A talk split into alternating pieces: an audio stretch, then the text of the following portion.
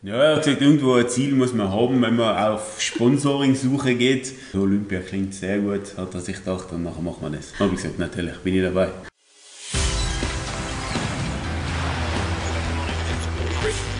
Gut zu wissen, der Erklärpodcast der Tiroler Tageszeitung.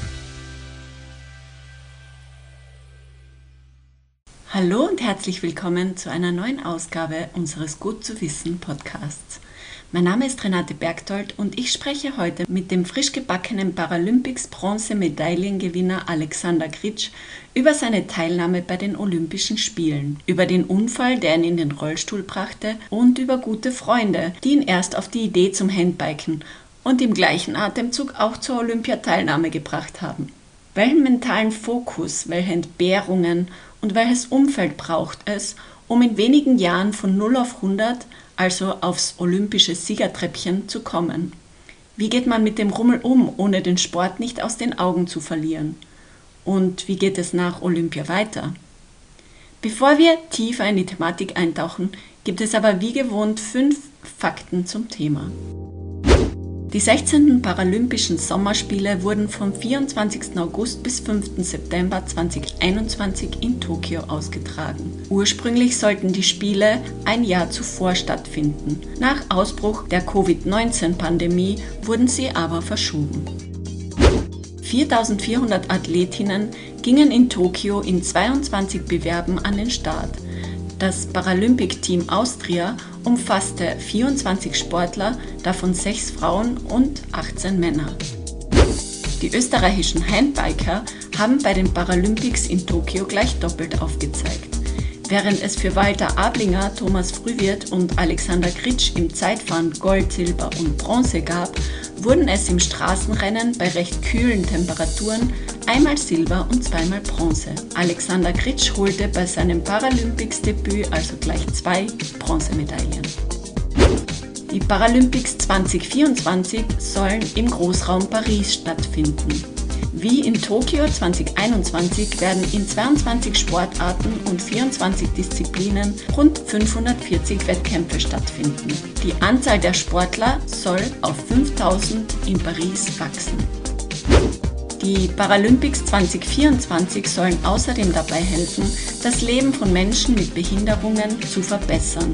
Dazu sollen im Vorfeld der Spiele 15 Pilotbezirke in Paris um olympische und paralympische Wettkampfstätten entstehen, mit barrierefreien Zugängen zu öffentlichen Plätzen, Hotels, Sportstätten und Dienstleistungsangeboten.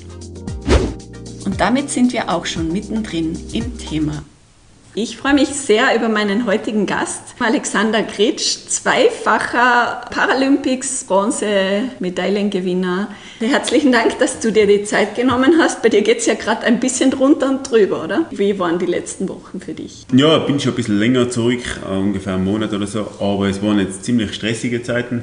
Termine, Termine, Termine, aber das ist ein schöner Stress und ja, es ist nett, wenn man sich so um mich reißt. Das tut man in der Tat. Nach dem Triumph muss man sagen, es war ja eine, fast schon eine kleine Sensation, was du da abgeliefert hast. Hat das schon Zeit gehabt zu sacken oder kannst du das noch nicht realisieren? Doch, es kommt immer mehr und es ist, ja, nein, es ist schon da. Ähm, die erste Zeit habe ich es nicht so geglaubt, aber ja, Jetzt bin ich mittlerweile zweifacher Medaillengewinner und das passt. Du bist äh, 2005, glaube ich, verunglückt, sitzt seitdem im Rollstuhl. Wie war die Zeit nach deinem Unfall? Wie, wie ging es dir in den ersten Jahren nach dem Unfall? Ja, die ersten, die ersten Jahre war, waren sehr schwierig für mich. Da bin ich mal da, zwei Jahre bin ich noch einmal ein Loch gesackt. Ich bin gelernter Gaswasserheizungsinstallateur und dass das nicht mehr in Frage kommt, wenn man im Rollstuhl sitzt, ist eh klar.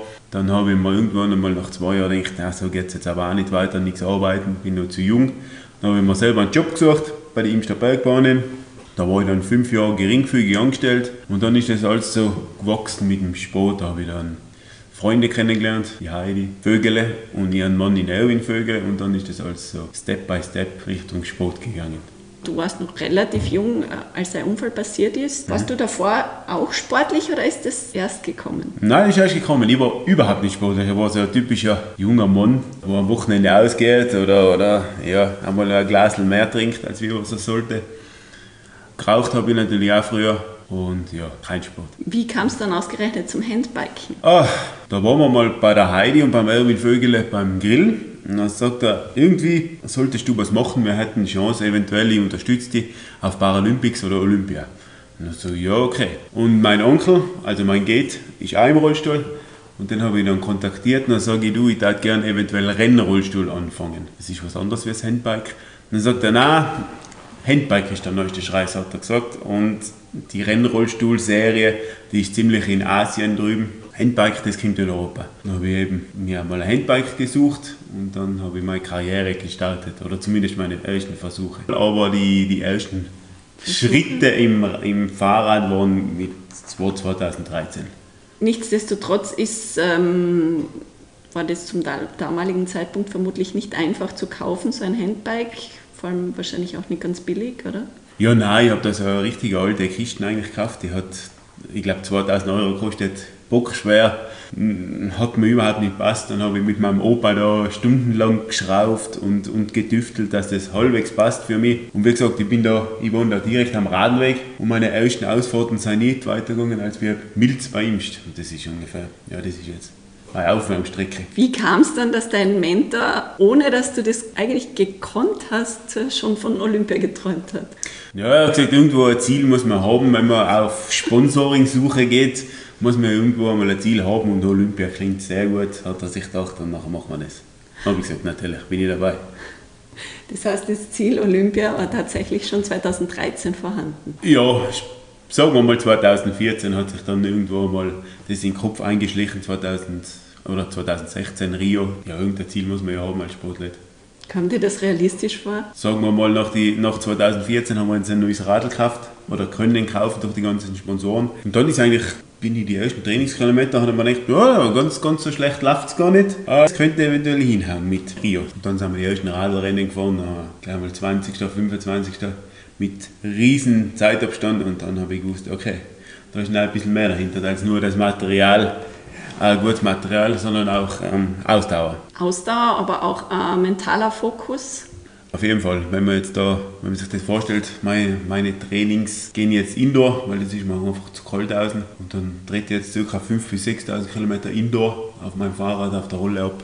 Da muss man mental naja, stärker sein, sagen wir so. Es ist ja nicht so leicht, äh, sich zu entscheiden, man wird Profisportler. Die meisten Leute fangen mit einem Sport an, machen vielleicht mal einen Wettbewerb, aber dass man gleich den Fokus hat, ich gehe mal zu Olympia, ist schon eher ungewöhnlich.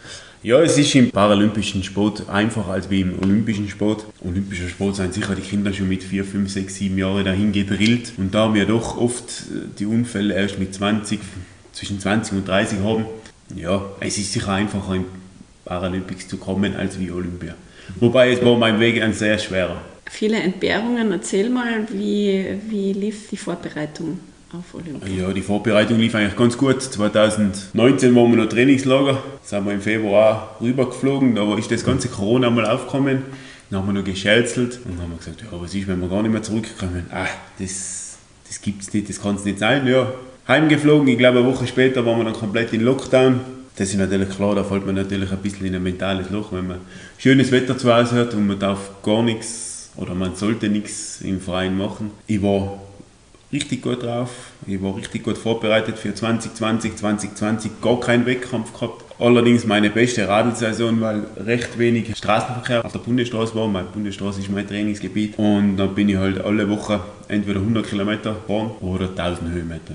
Natürlich zu den sechs Tage Wochenprogramm, wo man der Flieger mich immer schreibt.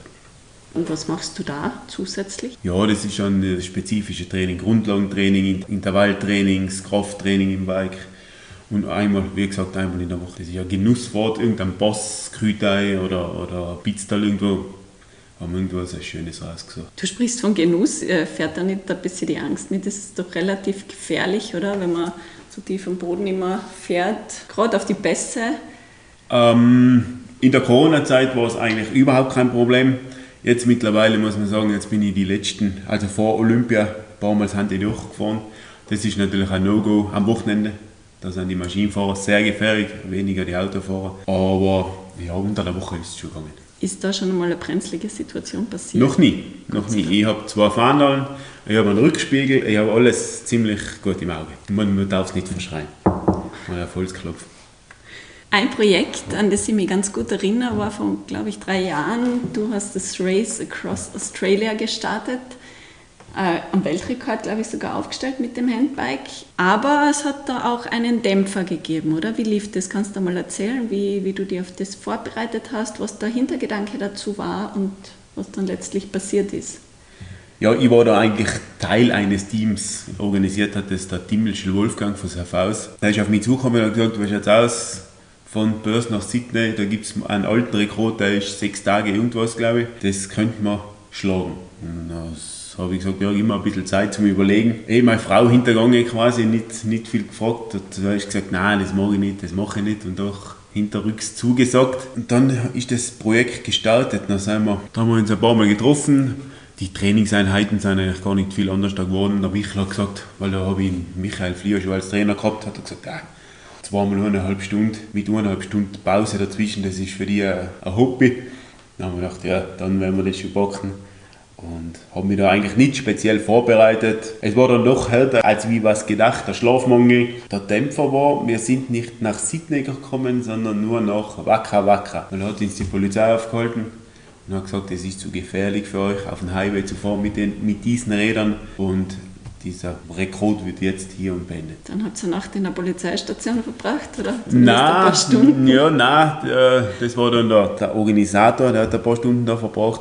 Wir sind dabei im Campingplatz oder halt auf, auf einer Raststätte im Campingbus haben wir da geschlafen und immer nur gehofft, dass wir eventuell am nächsten Tag weiterfahren können. Aber wie gesagt, uns wurde angedroht, unter Arrest, wenn wir weiterfahren, dann haben wir es einfach lassen müssen ist sich da aber trotzdem ein, ein Weltrekord ausgegangen. Ja, es gibt jetzt quasi zwei Weltrekorde, ah. den alten von Börse nach Sydney und der neue ist quasi von Börse nach Waka Waka. Wie lange habt ihr dafür gebraucht? Ach, nagel mich nicht fest, aber vier Tage, vier Tage zehn oder sowas. Also wir hatten den, den alten Rekord um, um Längen geschlagen. Also das ist aber dann schon für einen Sportler, der so zielfokussiert ist, ein Dämpfer?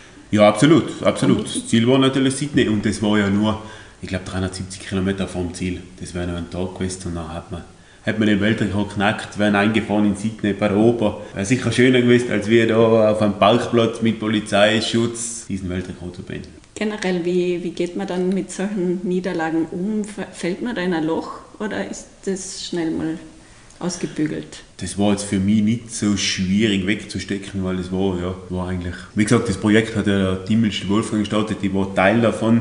Ich habe mein Bestes gegeben als Teil von diesem Team. Blöd, eher für den Wolfgang nicht, weil der alles schon für Sydney organisiert war, Empfang und so weiter und so fort. Natürlich wäre der Weltrekord besser gewesen, wenn er nach Sydney äh, fertig gefahren werden würde. Da habe ich jetzt schon gar nicht mehr drüber nachgedacht. Jetzt bist du gekommen, bist du. Gab es oder gibt es die Idee, vielleicht das in, in dieser Hinsicht nochmal anzugehen? Nein, von mir aus nicht. Ich habe mich jetzt auf Zeitfahren und auf die Straßentraining konzentriert. Vielleicht einmal irgendwann einmal nach meiner Karriere, wenn mir jetzt irgendwas anhupft oder wenn mich jemand haben will für sowas wieder, äh, können wir darüber reden, aber jetzt momentan einmal nicht. Ne? Jetzt ist einmal der Fokus, alles mitzunehmen, was geht. Ja, genau. Ja, genau, genau. Weltmeisterschaften und natürlich wieder 24. Paris, als 2024 Paris. Das ist das große Ziel. Ja, natürlich. Da ist noch, da sind noch drei Jahre dazwischen, also mal gesund bleiben, weiter Ich wollte es gerade ansprechen, ähm, nach so einem Olympia oder nach so einem Bewerb ist ja die Regeneration, nehme ich an, etwas ganz Essentielles. Regenerierst du noch oder trainierst du schon wieder? Ich regeneriere noch, muss ich jetzt dazu sagen. Ich war letzten Monat viermal in Wien, Empfänge und Termine und so weiter und so fort.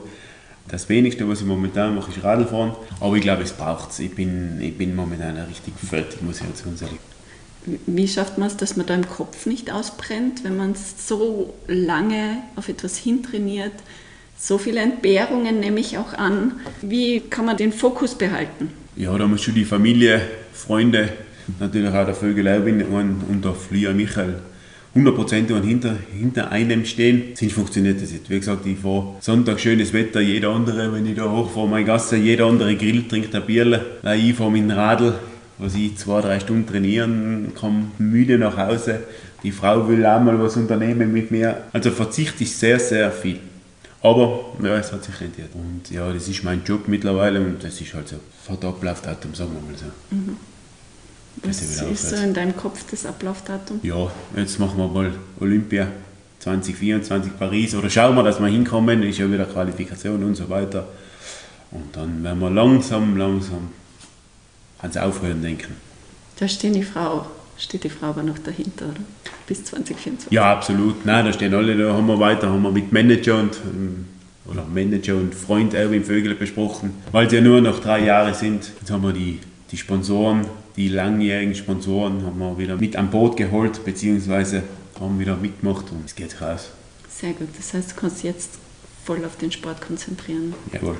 Fokussieren. Mhm. Apropos fokussieren, wie, wie bleibt man während einem Rennen so ruhig und fokussiert, dass man tatsächlich diesen letzten Sprung schafft? Puh, ja, ist eine gute Frage. Mentaltraining natürlich ist ein guter, ein guter Tipp für die Zuhörer. Aber auch, ja, wie gesagt, der Flieger Michael schreibt mir meine Trainingspläne so abwechslungsreich. Und auch wenn es mal nicht so geht, ruft er mir an, ah, das passt schon. Und, und man muss, muss eh einmal einen schlechten Tag dabei haben, aber ja, wie gesagt, das Ziel war eigentlich schon, Olympia einfach einmal zu starten. Und dann habe ich gewusst, okay, ah, es ist soweit. Und dann, ja, rechnen mit der Medaille tue ich jetzt nicht oder habe ich nie, aber es, es redet keiner, wenn man zwischen vier und sechs platziert ist, redet keiner mehr über einen natürlich mit Medaille schöner. Fährt da nicht ein bisschen die Unsicherheit mit? Reicht es am Schluss?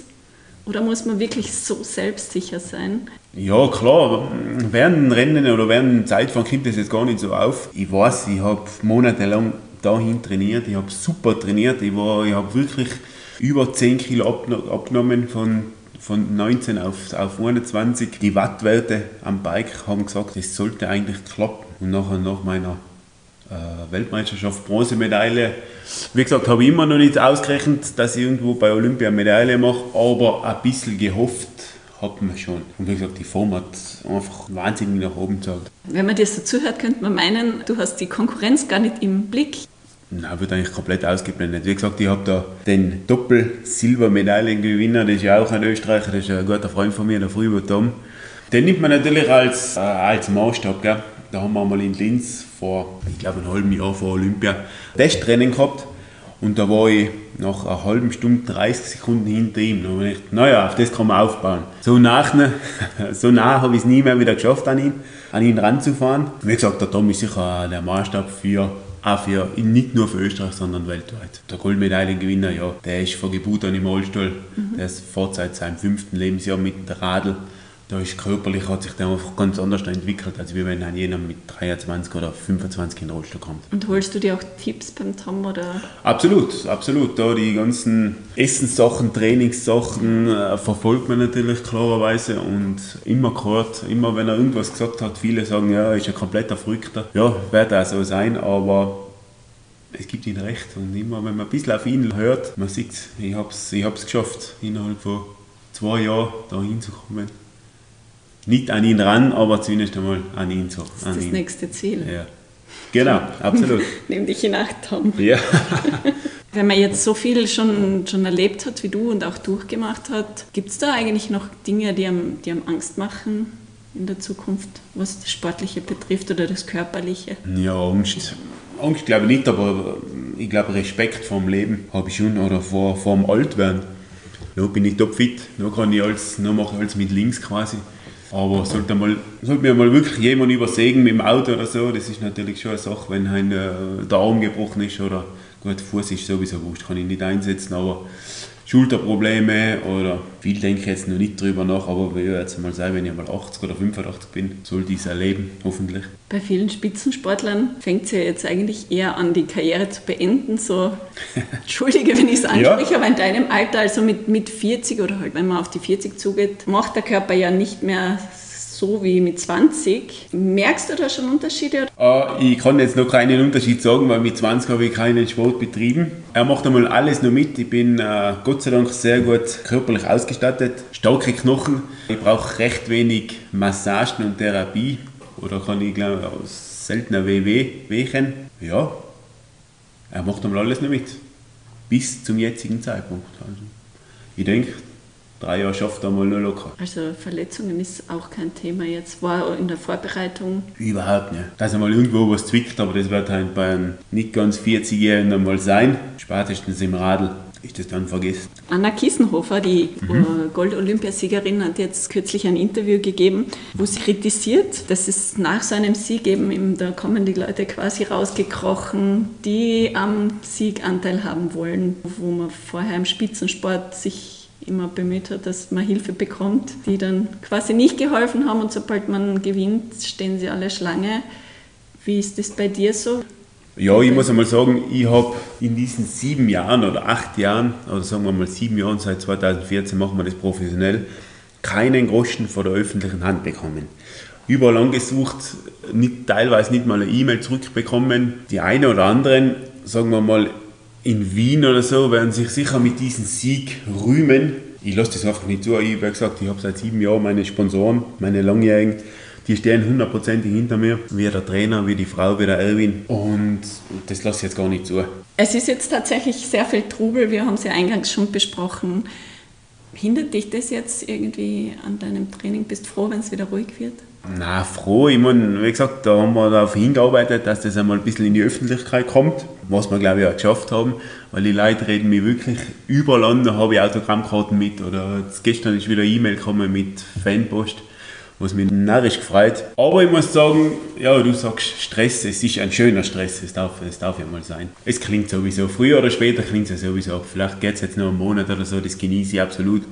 Und dann geht es sowieso wieder mit Radfahren los. Oder beziehungsweise hoffentlich, dass es dann wieder losgeht, spätestens in einem Monat. Wie ist das generell mit dem paralympischen Sport? Findest du, der gehört mehr in die Aufmerksamkeit der Öffentlichkeit, auch von den Geldern, die da verteilt werden?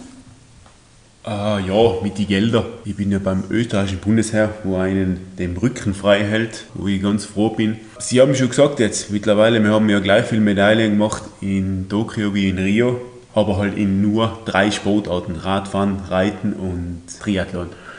Und jetzt haben sie gesagt, ja, man muss mal Fördergelder ausschütten und so weiter und so fort. Das ist sicher ein ganz schwieriges Thema.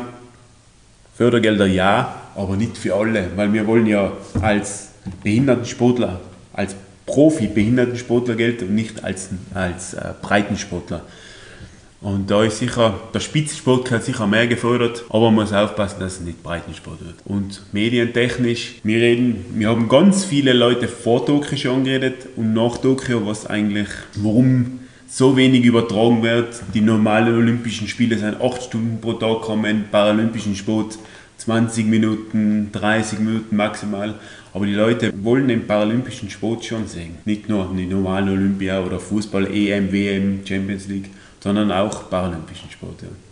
Und das ist schade, dass das ist anscheinend noch nicht ankommt bei manchen. Vielleicht wird der Sieg daran was ändern. Ja, hoffen wir es, hoffen wir es. Ja, wir haben es auch schon angesprochen, mentale Stärke hängt ja nicht nur von einem selbst ab, man muss schon selber sehr viel dazu tun, um sich für solche Ziele zu motivieren aber eben das Umfeld auch. Du hast gesagt, deine Frau steht hinter dir. Die hat aber vermutlich auch sehr viel entbehren müssen. Absolut, wie gesagt, wenn mal irgendwo eine Familienfeier ist oder Geburtstage, dann sage ich, nein, es tut mir leid, ich kann halt nicht. Ich muss anrufen zum Geburtstag oder wie auch immer, ich muss absagen. Ich habe das Training. Ist es das dann im Verhältnis wert? Ja, man braucht einfach einen starken Partner und ähm, die, was das so einzieht. Man muss natürlich schon einmal, man muss der Frau und man muss sich auch mal was gönnen, sonst geht es nicht. Und sie hat auch gewusst, worauf sie sich einlässt. Sie natürlich, das hat sie von Anfang an gewusst. Das habe ich auch gesagt, dass das jetzt so mein Ziel ist. Das war auch nie das Thema. Ich wollte gerade sagen, das, dann wäre sie nicht bei dir, wenn sie ja, das genau. nicht hundertprozentig unterstützen würde. Ja, wie schaut es denn aus für deine Zukunft? Olympia ist jetzt das große Ziel. Mhm gesund bleiben, mm, wieder ins Training starten, gemütlich, jetzt noch ein bisschen das Leben genießen, gut über Winter kommen wieder, wie gesagt 5.000 bis 6.000 Kilometer auf der Rolle, da wieder sich mental zu fokussieren. Aber wie gesagt, das Wichtigste ist, glaube ich, gesund bleiben und ja, fokussiert. Wann steht der nächste Bewerb an? Ja, das weiß ich jetzt noch gar nicht, aber ich glaube, der Großbewerb wäre 2022 äh, die Weltmeisterschaft in Kanada, BKMO. Ich glaube, im März stimmt die Form wieder. Dann können die Rennen kommen, wann sie wollen. Und was machst du, wenn du mal nicht auf deinem Bike sitzt?